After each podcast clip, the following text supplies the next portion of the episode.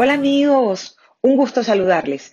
Hoy les quiero hablar acerca de lo que significa la palabra colectivo en la jerga de seguros. Y es que el colectivo es el sinónimo de un seguro en grupo.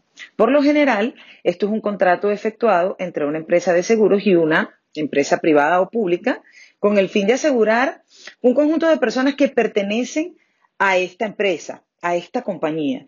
Y lo que digamos, eh, pues lo puede hacer diferente es que el pago de todas las primas de este grupo de personas lo efectúa solamente la empresa en un solo recibo.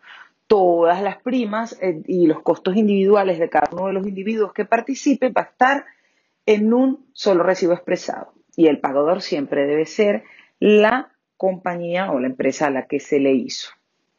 Como siempre, muchas gracias y que tengan un lindo día.